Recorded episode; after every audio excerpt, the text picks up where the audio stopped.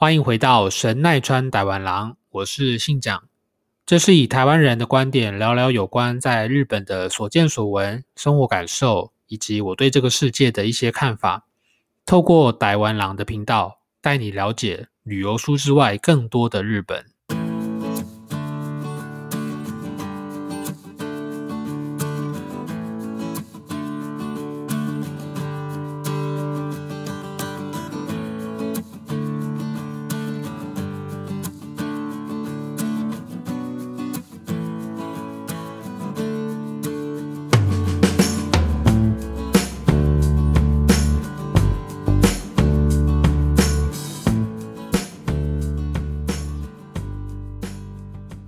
欢迎回到这个礼拜的神奈川导演郎，我是主持人信讲。今天是二零二零年的十二月十二号，星期六。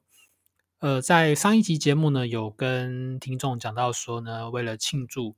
呃收听次数破一千呢，那么只要在呃附件的连接填写你对这个节目的感想，然后有附上地址的话，那我之后就会寄出一些小礼物送给各位。那最后。活动截止的结果呢，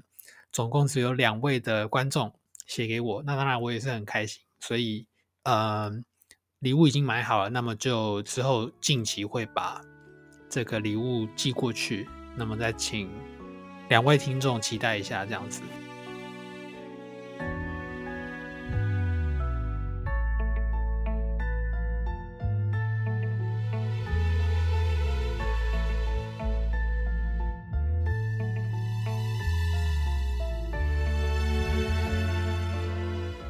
今年虽然疫情呢，就是发生了非常多事情，不过在日本演艺圈呢，今年也有两件算是好消息啦。对，在十月的时候呢，知名的演员，同时也是人气非常高的女星石原里美，呃，中文有些翻译会翻成石原聪美。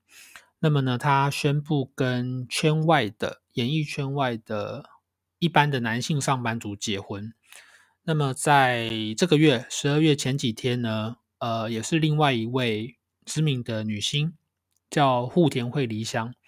她宣布跟同样是演员出身的松坂桃李要闪婚这样子。那么这两个新闻在日本的演艺圈话题就是非常的讨论，非常热烈。那么大家对于他们结婚呢，都是给予祝福比较多。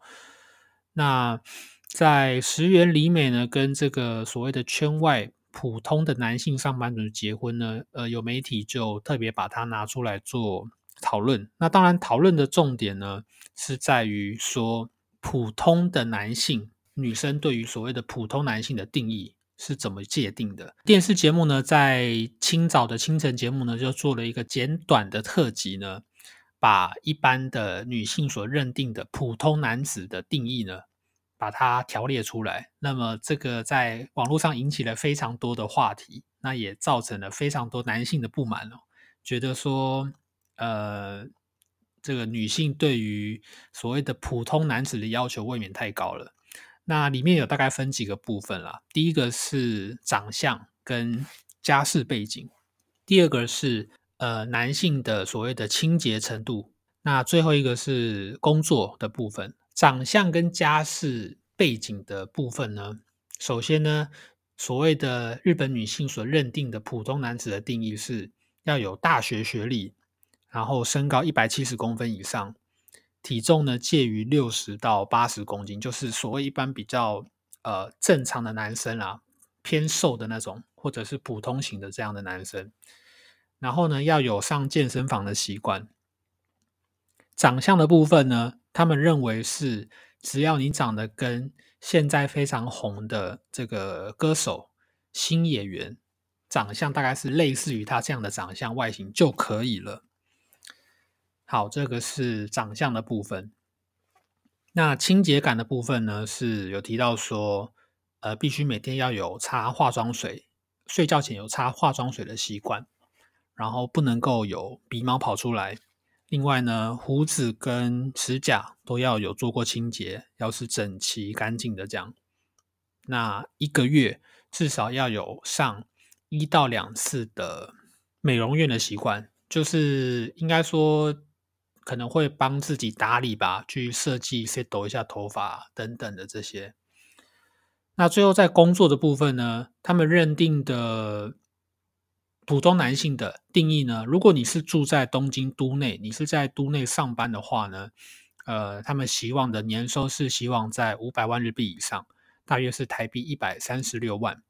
那如果你是在东京都之外，比如说在一些比较乡下，不是这么繁华都会去上班的人，呃，女性也会希望呃对方的工作。可能是在银行，或者是在大型的企业上班，又或者是呃本身是公务员这样子。那这些条件列出来呢，在网络上，呃，因为日本比较常用推特，所以呢，在推特上面引起了非常多的关注跟话题。然后，呃，作为男性啊，有非常多的抱怨啊，认为说日本的女生要求太多了。就是真的能够达到这些所有标准的人，基本上可以说不要说少之又少，可能是几乎没有了。那么刚才里面列到的条件当中呢，其中有一个点呢，我觉得非常的有趣，呃，类似接近新演员的这样的外形。但是呢，这个点一提出来，有些人就会认为说，那你这样讲的话，到底是觉得新演员这样的长相他是帅的？还是表示说他的长相是非常的平凡，呃，就造成了这个所谓正反两派的意见的不同，认为说你这样可能是在贬低新演员，表示说因为他不够帅，所以呢，只要有他这样的条件的外形就 OK 了。那么有在关注呃，可能近期的日剧，大家会知道，就是前阵子有一部非常红的台湾翻作。逃避虽然可耻，但是有用。这个男主角就是新演员嘛，那女主角是新垣结衣。那这部片在日本爆红，那在台湾也就是非常多人知道这样子。他也因为这部戏之后呢，就开始变得非常的红。那么其实日本在呃进入这个所谓两千年的世代之后啊。就是他们传统呢，如果你毕业之后要去找工作，他们会叫做就职活动，简称就活。那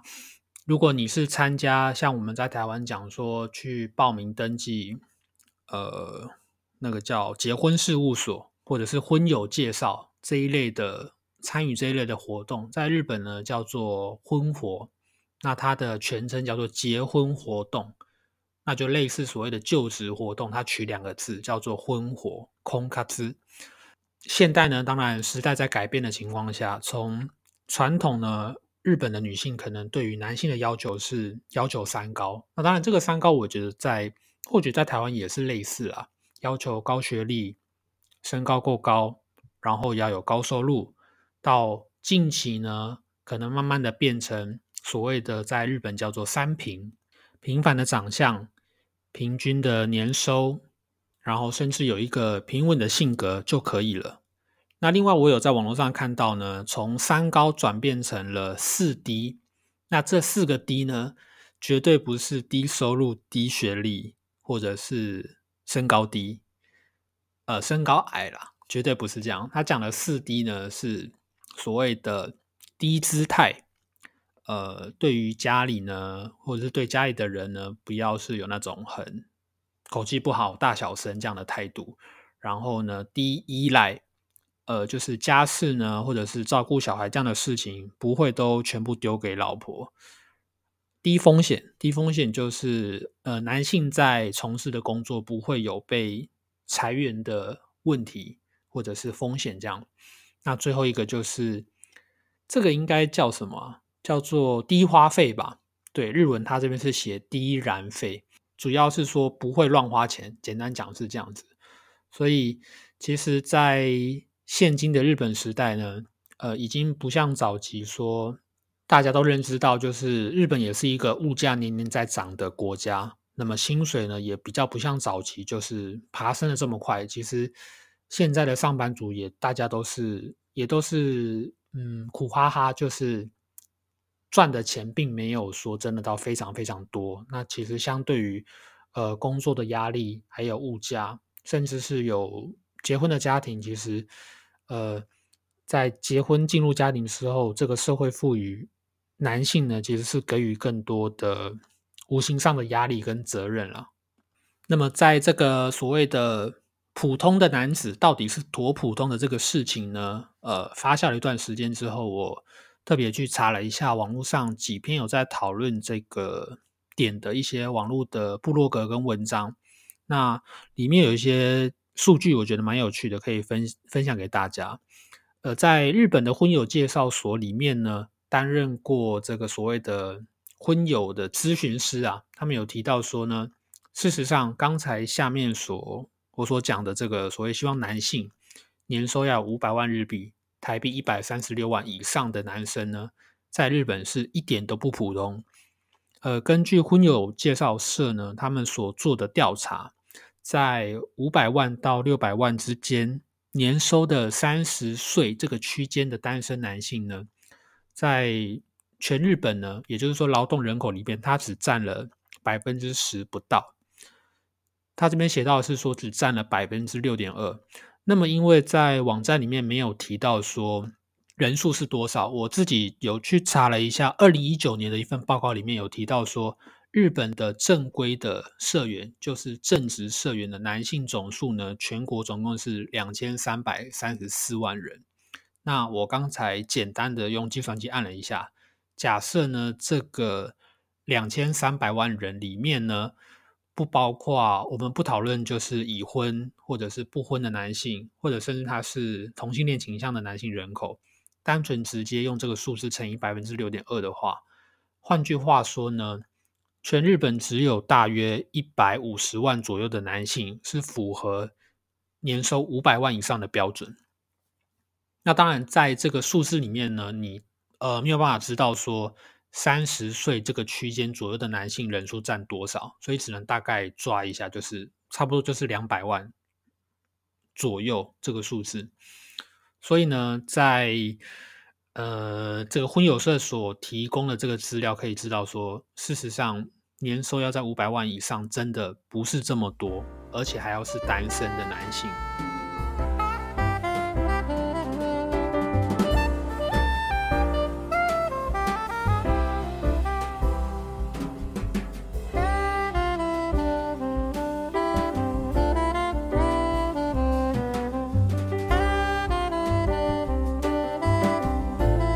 根据二零一七年的一份调查显示呢，呃，结婚的夫妻如果没有小孩，然后年龄是落在二十五到三十四岁，那我们假设他平均的年男性的年收呢是三百万日币，台币落在八十一万左右，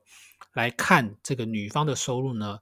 发现里面最多的呢，女性的收入大约是落在两百万日币，那再来就是落在三百万日币左右。换句话说，呃。一般的结婚夫妻呢，男生加女生合计起来的一个家庭的年收的所得，差不多就是落在五百到六百万之间，相当于台币一百五十万左右。部落格里面也有提到说呢，事实上在所谓进行这个婚活的这个过程当中呢，呃，你真正要找到高收入又单身的男性。确实是有，但是呢，基本上那个人数真的是少之又少。相对条件非常好的男生，也不见得就会选到你，毕竟他一定是非常的抢手。所以这个部落格里面有提到说呢，呃，结婚基本上是在找一个跟你自己相近的人，也就是说，两个普通的人加起来在一起呢，变成所谓的夫妻，这是一般。大部分绝大多数的人所经历的事情，所以对于嗯很多女性可能会有刚才提到说这么多的对于男性的要求跟一些所谓的理想的条件呢，介绍事务所的立场来看的话，会希望女性不要把标准定的这么的严格，或者是能够把条件稍微的往下降，比如说呃在挑选对象的时候。他可能设定男性年收只要有四百万以上就好了，或者是三百五十万以上就好了，不要一开始设定到五百万以上这么高。这个对于在条件的媒合上来说会变得非常的困难。那么主持人我自己对于刚才他这个所谓的日本女性对于普通男子的定义，我对于其中有一个点就是要求说要有上健身房的习惯，我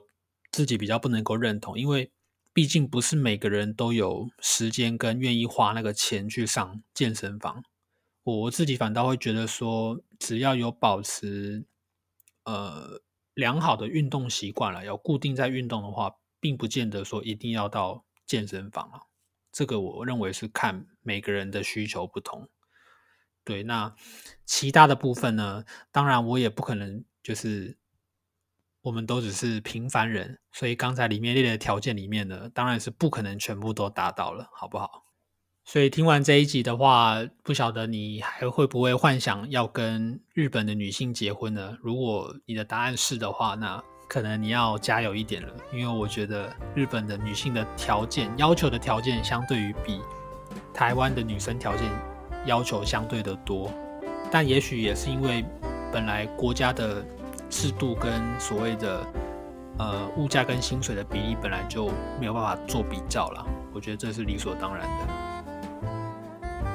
好啦，那节目今天就到这边告一段落。然后，如果你喜欢我的节目的话，记得到 Apple Podcast 上面帮我按五颗星评价，拜托。然后呢，呃，同时我们节目也可以在 Google Podcast、Spotify 还有 SoundOn 平台都可以听到我的节目。那么，我们就下次再见了，拜拜。